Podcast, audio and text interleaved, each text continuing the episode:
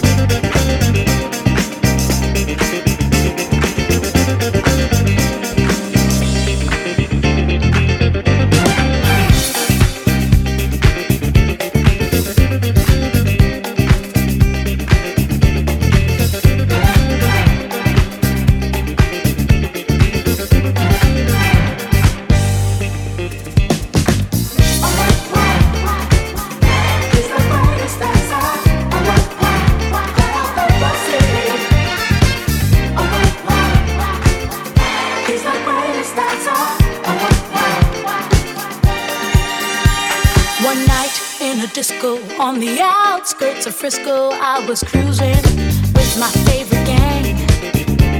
The place was so boring, filled without a time of storing. I knew that it wasn't my thing. I really wasn't caring, but I felt my eyes staring at a guy who stuck out in the crowd. He had a kind of body that would shame Adonis and a face that would make any man